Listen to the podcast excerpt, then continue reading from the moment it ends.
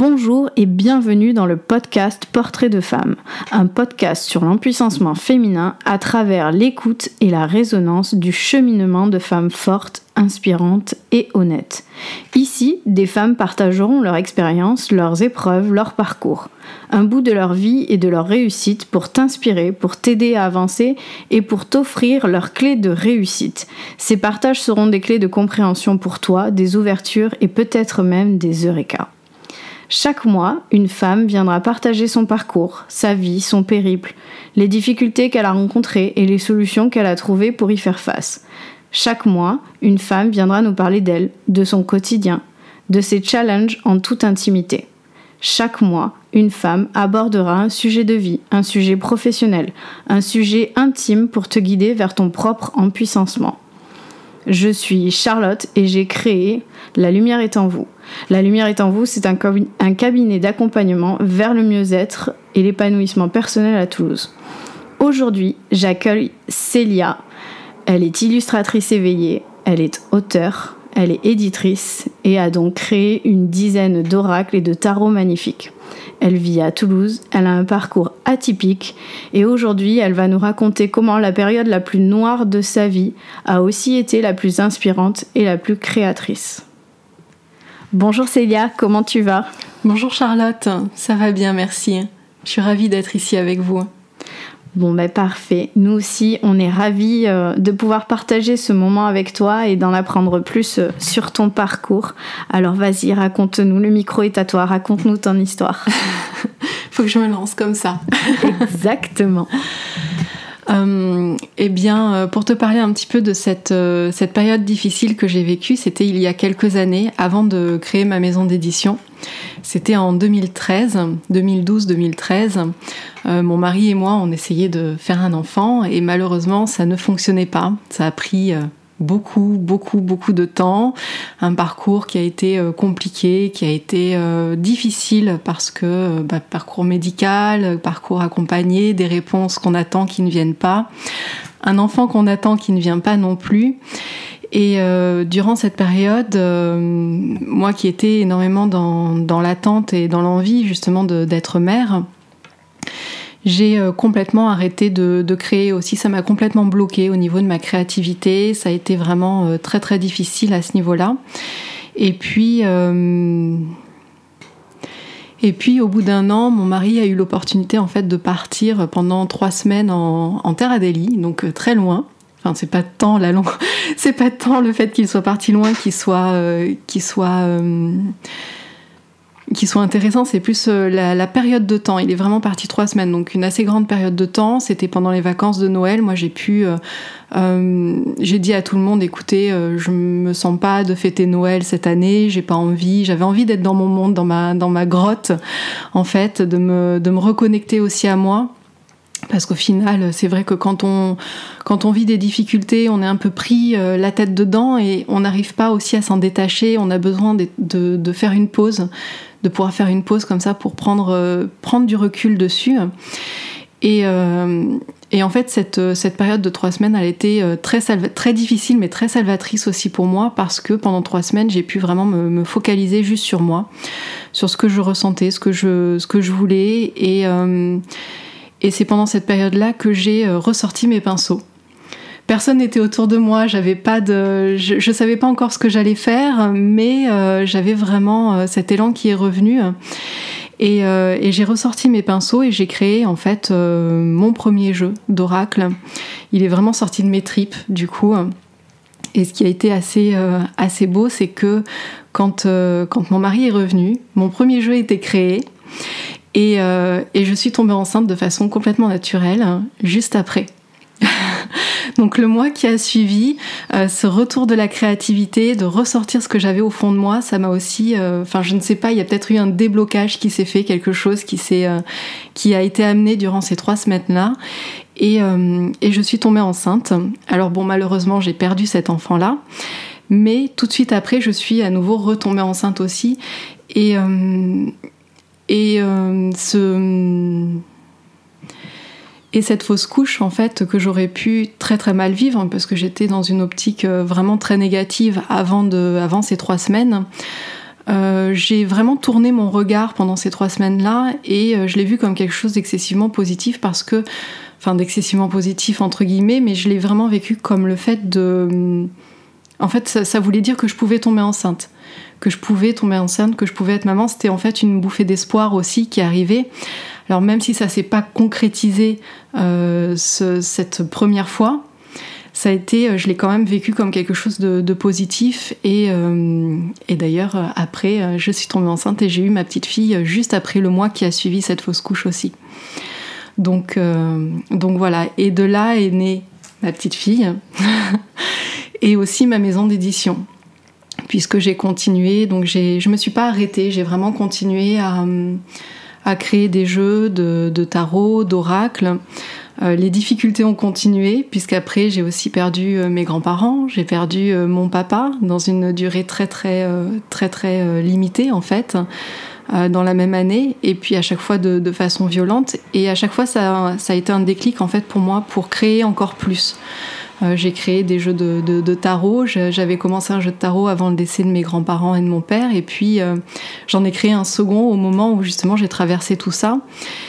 Et il y a vraiment eu un, je crois qu'il y a vraiment eu un déclic pendant ces, trois semaines de solitude où j'ai vraiment compris que euh, j'étais le genre de personne à, utiliser euh, les difficultés comme, euh, comme axe de création. Ou alors utiliser la création comme, comme guérison dans les difficultés. voilà. Et du coup, pendant ces trois semaines où euh, tu as conçu ton premier oracle, qu'est-ce qui s'est passé euh, à l'intérieur de toi, à l'intérieur de ton cœur, à l'intérieur de ton corps, à l'intérieur de ton âme, au niveau émotionnel? Qu'est-ce que, que tu as traversé? Quel, quel, a été ton cheminement à travers cette, cette conception? Alors, euh, il y a vraiment eu un, déclic de guérison qui s'est fait. Et je l'ai vraiment ressenti. Alors au début, euh, j'ai repris mes pinceaux, je je savais pas du tout où ça allait me mener. J'étais même pas partie d'ailleurs pour faire un jeu d'oracle, euh, mais j'avais envie de travailler. Alors j'ai travaillé avec une technique un peu particulière qui s'appelle le brou de noix et ça forme des taches qui sont marrons, qui sont très ancrées en fait. et ça a été un jeu qui m'a vraiment réancré à moi. Euh, il y a eu une grande transformation qui s'est faite à travers la création de ce jeu-là. Et c'est intéressant parce que c'est un jeu aussi où euh, je plongeais des, feuilles dans un bain d'eau et de brou de noix, elles ressortaient tachées et je m'inspirais des tâches pour créer les illustrations. Donc je savais jamais ce que ça allait donner à l'avance. Je laissais complètement aller mon intuition et c'était vraiment euh, un peu comme les tests de Rorschach, donc on a un côté très psychologique qui vient avec qu'est-ce qui ressort, qu'est-ce que j'ai envie de mettre en lumière à travers la carte, à travers mon dessin. Et euh, il y a vraiment une profonde euh, guérison qui s'est faite à ce niveau-là. Et ce qui est très intéressant, c'est que j'ai jamais parlé de la création de ce jeu, comment réellement il a été créé? Enfin, je parle de la manière, de la technique avec le brou de noir, mais jamais dans quelle période moi je l'ai créé. Et comme euh, et après, comme je l'ai ouvert au public, je, l'ai vraiment après commercialisé ce jeu. J'ai eu euh, des retours absolument magnifiques de personnes qui m'envoyaient des mails en me disant, tu sais, ton jeu, euh, il a guéri quelque chose en moi. Et je n'avais que des retours comme ça. Et j'en revenais pas parce que justement, moi, j'avais jamais parlé de ça. J'avais, je trouvais ça un peu trop intime. Je me disais non, je vais, je vais quand même pas en parler. Et puis en fait, instinctivement c'est un jeu, je crois, qui, guérit, qui amène vraiment quelque chose. Je confirme, c'est un de mes jeux préférés, c'est vraiment celui que j'utilise euh, comme base dans n'importe lequel de mes tirages et euh, il est euh, juste oufissime, topissime. je ne sais pas quel adjectif utiliser pour, pour décrire ce jeu, mais cet oracle, l'oracle des reflets, il est, il est magique, il est magique. Donc si je comprends bien, tu n'avais jamais créé d'oracle avant ça. Et qu'est-ce que, alors en gros, qu'est-ce qui t'a amené au de noix et comment tu t'es, enfin en gros, qu'est-ce qui s'est passé euh, pour que tu te dises, allez, je me lance dans un jeu. Euh, quelle a été euh, cette, cette démarche émotionnelle vers le jeu d'oracle, vers la création du jeu d'oracle? Alors euh, non, c'était mon premier jeu. J'avais jamais créé de jeu avant. Par contre, je m'intéresse depuis de très nombreuses années à euh, les oracles, les tarots, le pendule, tout ce qui est euh, tout ce qui est invisible aussi, la quête comme ça de, de donner du sens, de comprendre. Et et j'avais depuis très très longtemps envie de, créer mon, propre jeu, mais bon, j'avais jamais, j'avais jamais osé, j'avais jamais franchi le pas. Euh, je travaillais dans l'univers pour, euh, pour enfants, justement, où j'écrivais des livres pour enfants, j'illustrais des livres pour enfants à l'époque.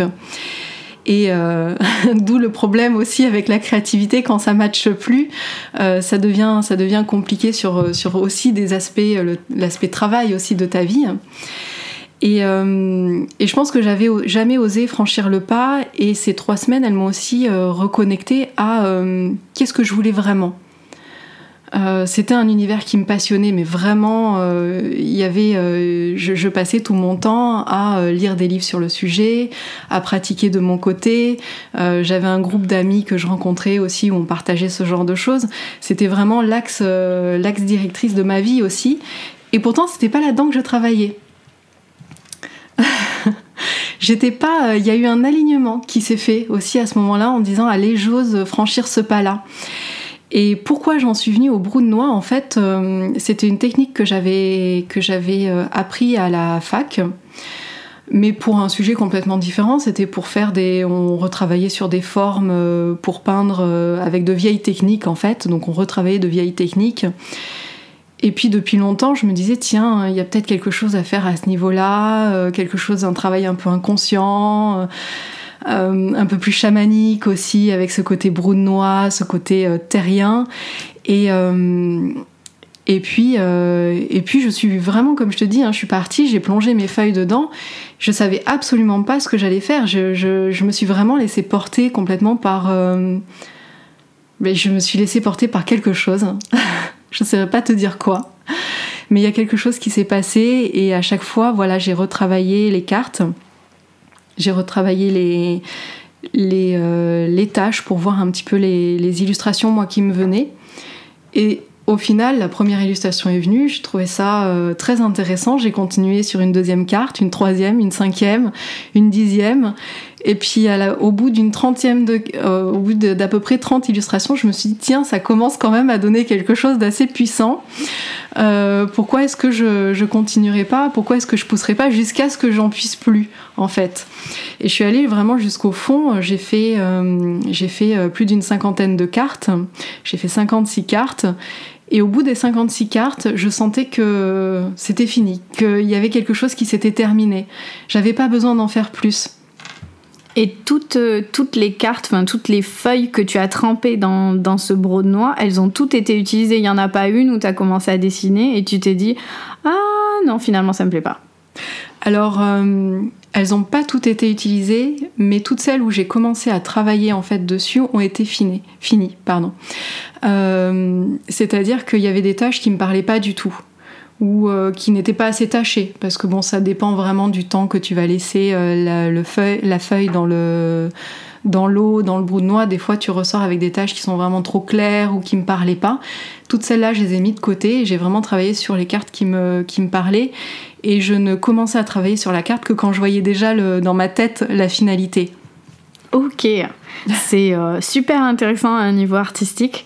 Euh, et du coup, on va repasser à un niveau personnel. Donc, quand ton mari rentre à la maison, après euh, trois semaines loin, et que tu lui dis Bah chérie, j'ai créé un jeu d'oracle. Qu'est-ce qui se passe entre vous? Ça l'a pas étonné parce que bon, on se connaît depuis très longtemps, vraiment très longtemps. Donc, il sait que j'ai un grain de folie qui, voilà, il, ça l'a pas étonné du tout. Ok. Et donc du coup, ben, j'en viens aux questions de, conception euh, physique. Euh, donc quand ton mari rentre de, ce voyage de trois semaines, qu'il découvre que tu as eu un grain de folie et que tu as créé tout un jeu d'oracle euh, en l'espace de trois semaines, et encore je me demande si c'était pas en moins de trois semaines, c'est là que vous tentez de, de concevoir cet enfant avec ou sans PMA du coup? Alors on était dans le parcours euh, dans le parcours PMA. Moi j'avais des rendez-vous de prévus pour euh, commencer à faire des injections, pour euh, justement voilà faire la suite du parcours. Et, et j'ai dû annuler ce rendez-vous-là parce que il est rentré et 15 jours après, bon alors je m'en suis rendu compte un mois après, mais voilà, on a, on a conçu, on a réussi cette première conception à son retour. En fait. Naturellement, du coup. Naturellement, complètement naturellement. Donc c'est fou comme quand on laisse cette créativité, cette création en nous éclore, ça peut aussi avoir un impact sur, euh, sur la création euh, dans notre corps. voilà. enfin, en tout cas, dans ton cas. Voilà, en tout cas, dans mon cas, il y a vraiment eu quelque chose qui s'est euh, passé. Puis sans doute aussi du côté de Maxime, puisque lui aussi, il est parti trois semaines très loin, il a pensé à autre chose. Donc, il a dû se passer quelque chose, en tout cas pour nous deux, qui fait que quand on s'est retrouvés, tout a fonctionné alors qu'on était parti pour, euh, pour la suite du, parcours du combattant, piqûre, etc., etc. Et ce qui est un peu magique dans votre histoire, enfin un peu magique, ce qui est très magique dans cette histoire, c'est que donc du coup, Maxime part trois semaines, toi tu te retrouves trois semaines toute seule, trois semaines c'est 21 jours, et 21 jours c'est la fenêtre thérapeutique de tout traitement. Exactement. Donc c'est le, temps qu'il faut à notre corps pour reprendre une habitude, le temps qu'il faut à notre mental pour, euh, pour se rééduquer sur euh, des choses plus saines, et c'est le temps qu'il t'a fallu pour, euh, bah, pour relancer ta capacité à concevoir, dans mhm. tous les sens du terme.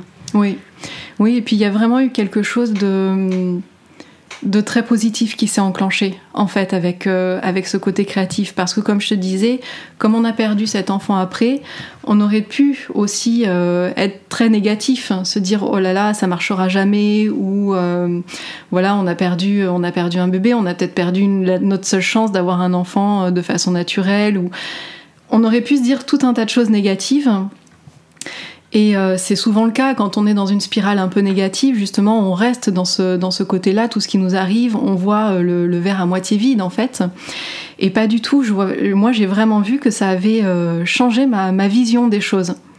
Il y a vraiment eu quelque chose, un déclic qui s'est fait pour que ben, je vois le côté positif et je m'accroche au côté positif. Alors que trois semaines plus tôt, c'était pas du tout le cas. Hein. Trois semaines plus tôt, il fallait pas me voir, il fallait pas me parler, il fallait pas m'approcher. Encore moins avec un enfant. Voilà, donc euh, c'était surtout euh, laissez-moi tranquille dans mon coin euh, parce que ça va pas, quoi. Ok, donc en gros, cette, cette fausse couche, ça a été un peu comme un cycle de règles qui, qui serait venu nettoyer les, les, mémoires, les mémoires traumatiques de, de ces quelques années où on essaye de concevoir et où il se passe rien. Peut-être. Là, je sais pas, je pourrais pas te répondre, mais en tout cas, il y aurait s'il n'y avait pas eu cette fausse couche, euh, j'aurais pas aussi euh, vu à quel point mon état d'esprit avait changé. Donc cette fausse couche était euh, nécessaire et salvatrice d'une certaine manière. Mm. Ok.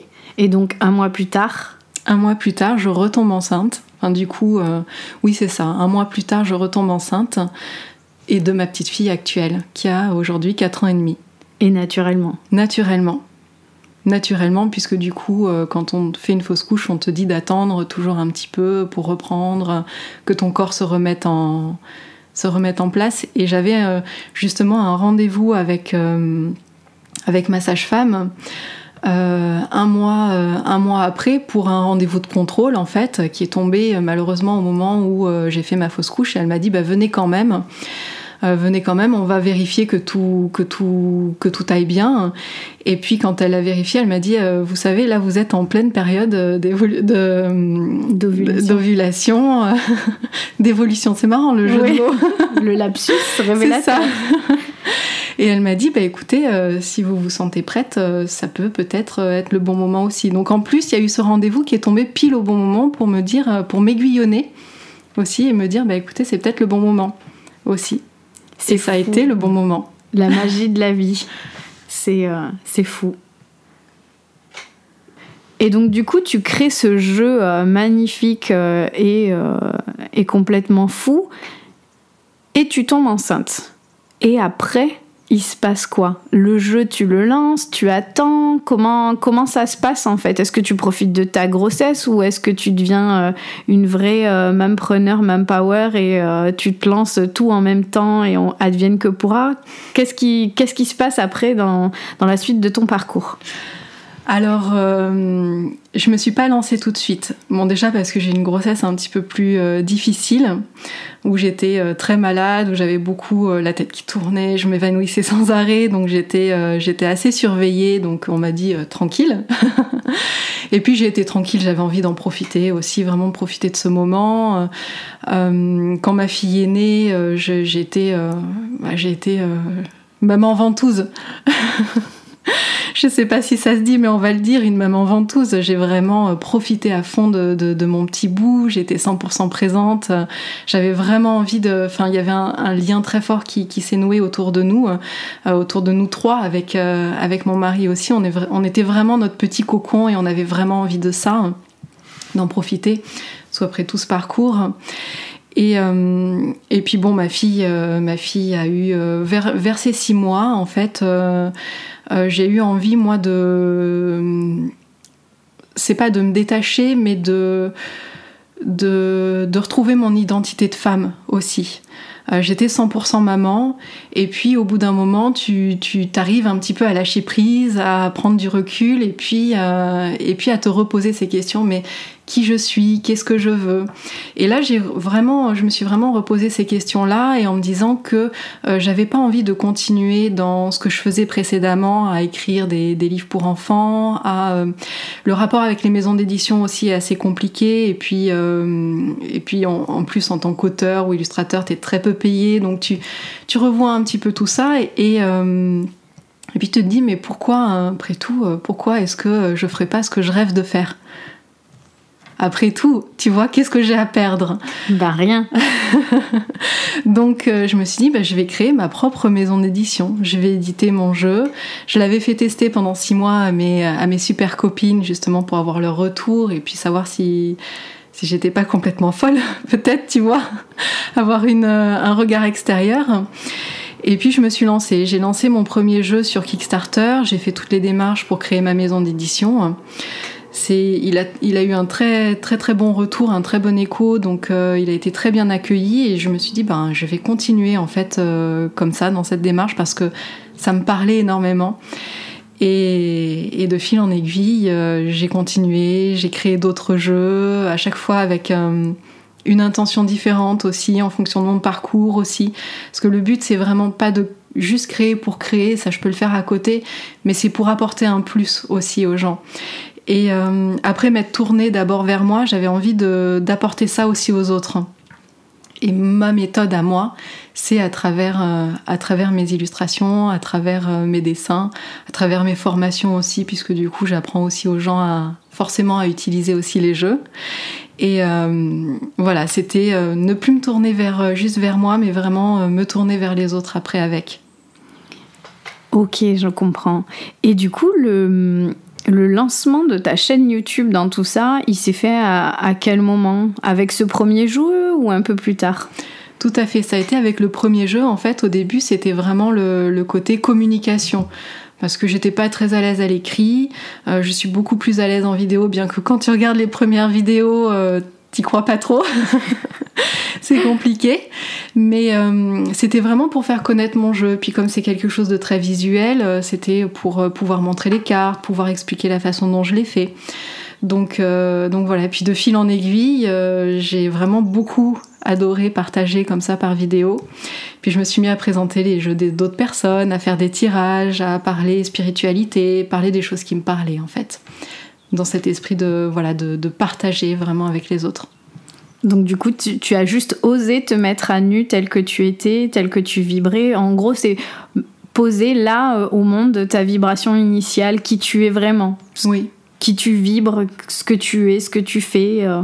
Oui, tout à fait. Mais je crois que ça me faisait plus peur parce que je l'avais compris aussi, justement, pendant ces fameuses trois semaines et ce qui a suivi. Euh, je m'étais vraiment reconnectée à qui j'étais vraiment. Et en créant ma maison d'édition, j'avais fait le pas concrètement dans la matière, de dire ben voilà, moi c'est ça qui me parle, c'est ça que c'est comme ça que je veux le transmettre. En tout cas pour l'instant, on ne sait pas encore de quoi l'avenir sera fait, mais actuellement c'est ça qui me parle et, euh, et j'ai pas peur de le montrer et de montrer qui je suis. Et c'est vraiment très très chouette et très honorable. Et si on devait faire un résumé euh, chiffré de, de Célia aujourd'hui. Alors Célia, elle a une, chaîne YouTube avec combien d'abonnés? Elle a combien de jeux Alors on est à, 3, à 9000 abonnés, pardon, entre 9 et 10 000 abonnés. combien de jeux? C'est une très bonne question. Faut que je les compte. Alors il y en a, il y a cinq jeux en auto-édition, deux tarots, un le normand et deux oracles. Et il y a euh, six jeux en collaboration. Donc là, j'ai travaillé avec euh, des auteurs pour une maison d'édition. On a créé avec euh, Claire Duval les petits oracles, petits oracles des animaux de pouvoir, des couleurs, de Gaïa, des fées. Un oracle des haïkus aussi, qui a été publié par une autre maison d'édition. Et et l'Oracle des Bardes qui va sortir en novembre. Euh, dont ça c'est un jeu qui me tenait à cœur aussi parce que c'est un jeu euh, que j'avais depuis très très longtemps et on a retravaillé dessus avec l'auteur. Donc j'ai pu retravailler sur un des jeux que j'utilisais quand j'avais 15 ans. Donc ça c'était quand même assez, assez merveilleux. Ouais, ça sent le petit, le rêve de petite fille qui se réalise. tu vois la petite paillette dans mes yeux quand je la vois, je la vois, je la vois. Alors euh, bon, euh, chères auditrices, chers auditeurs, vous ne la voyez pas, mais euh, elle est là, je peux vous le dire. Et puis il y a d'autres collaborations justement qui, qui viennent pour l'année prochaine. Notamment, notamment. Notamment un jeu avec toi, Charlotte, justement. Et oui, un fameux jeu sur les messages de l'âme, les messages de, de, ton âme. En gros, qu'est-ce que ton âme elle a à te dire aujourd'hui pour cette semaine, pour ce mois. Euh, c'est voilà, notre rencontre avec Célia, c'est une rencontre un peu folle euh, au travers d'une euh, d'un voyage chamanique, au travers d'une rencontre chamanique. Célia me glisse sa carte et me dit voilà, je fais des oracles. moi, sur le coup, je suis submergée, donc je prends sa carte, je me dis ok, je prendrai le temps de regarder quand quand j'aurai moins de, de, monde autour de moi et que je serai moins sollicitée. Et puis on se rencontre pour un thé, puis on se re-rencontre pour un autre thé, puis on partage euh, notre vie, nos parcours. Et puis, euh, et puis un jour, je lui parle de, ce rêve fou que j'ai de, faire un oracle. En fait, j'avais déjà euh, les textes sur des petits papiers que je faisais tirer pendant mes séances. Et, et en fait, ça lui a complètement parlé. Hmm. Ouais, moi ça a été ça a été un coup de cœur aussi et du coup c'était un vrai plaisir de travailler dessus euh, ça a été euh, ça a été d'ailleurs très intuitif hein. euh, les, les, illustrations comme elles sont venues aussi et, et ça c'est ça c'est précieux je trouve hein. c'est très précieux c'est surtout très précieux de, trouver une illustratrice qui soit aussi intuitive et aussi euh, éveillée en fait, de se dire voilà ben j'écris un texte, euh, voilà euh, voilà le texte sans même expliquer ce que je veux dire ou ce que je sous-entends et de découvrir les illustrations qui sont juste en parfaite adéquation avec avec ce que je dis et il y a cette connexion d'âme qui se fait et c'était juste magique et puis ça s'est fait très vite. Mm, c'est vrai ça s'est fait très très vite. En un mois, euh, c'était, c'était pliant. Je crois qu'on n'avait même pas eu le temps de signer le contrat avec la maison d'édition que le jeu était déjà là. Moi, c'est un petit peu euh, ma façon de fonctionner aussi. C'est-à-dire que quand j'ai un jeu qui vraiment me parle, un texte qui vraiment me parle, je me laisse complètement submerger et du coup, ça sort euh, de façon naturelle aussi. Euh, et c'est une des. Ma façon vraiment de travailler actuelle est complètement différente que la façon quand je travaillais pour des livres pour enfants où il fallait réfléchir à comment faire les illustrations, les codes couleurs, etc. Là, il y a vraiment quelque chose de complètement intuitif. Et quand tu laisses parler cette intuition, tu te retrouves avec des choses qui sont, euh, bah, qui sont très connectées, en fait, euh, qui sont très parlantes. Et, et c'est comme ça que ça match. Tu vois, je trouve qu'un bon jeu, c'est comme ça qu'il devrait, euh, qui devrait fonctionner aussi. Ouais, c'est comme un accouchement. Exactement, ouais. C'est, tu laisses faire le flot, tu laisses le flot t'emporter, l'énergie te guider et, mm. c'est, c'est juste. C'est ça. Il y, a une, il y, a une, justesse, une très grande justesse qui, se, qui s'installe. Ouais. Donc voilà, on a hâte de vous faire découvrir notre, notre jeu euh, qui va sortir euh, au premier trimestre 2020. Mais euh, bien entendu, Célia n'a pas que ce jeu-là en cours. Elle a plein d'autres projets. C'est ça, j'ai plein d'autres projets et pour ma maison d'édition et aussi en collaboration. Euh, dont, des projets qui devraient arriver là euh, en début d'année. J'essaie de, les mettre en place, mais c'est pas facile quand tu dois tout gérer. Et oui, ça c'est la, la vie euh, d'une maman chef d'entreprise. c'est ça. c'est les joies et les joies du parcours de, de maman qui doit gérer ben, le foyer et son entreprise. Mais c'est beaucoup de joie. Oui. Ah oui, oui, c'est beaucoup de joie et beaucoup d'alignement, je trouve. Et si tu devais résumer euh, la grande idée de, de ce podcast, de, de cet épisode de ta vie, de, de ce moment que tu as bien voulu partager avec nous, si, euh, si tu voulais que les auditeurs et les auditrices ne, ne reviennent chez eux qu'avec une seule grande idée, ça serait laquelle? Alors euh, moi j'aurais tendance à leur dire de bah, d'être fou.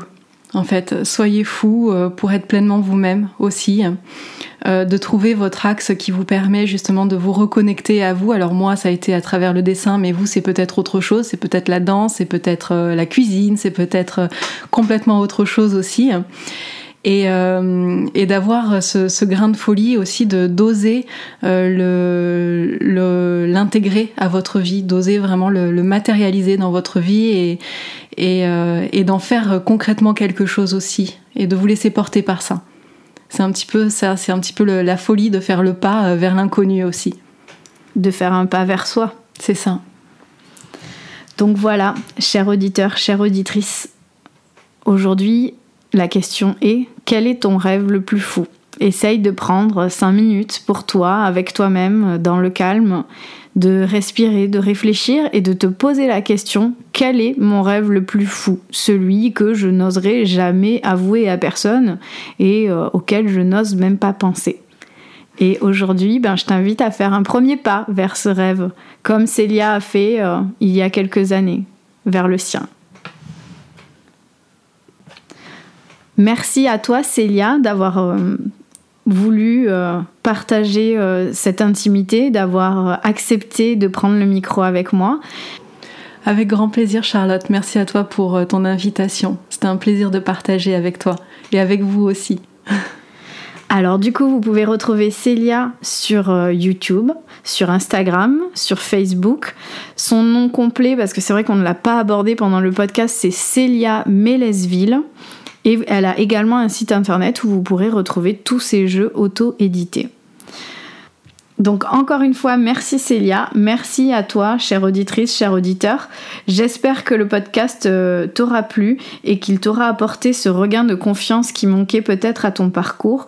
On se retrouve le mois prochain avec un nouveau thème et une nouvelle invitée qui viendra nous parler de sa vie, de son parcours, de ses péripéties, de sa magie et surtout de son voyage un peu fou vers le Mexique. À très bientôt.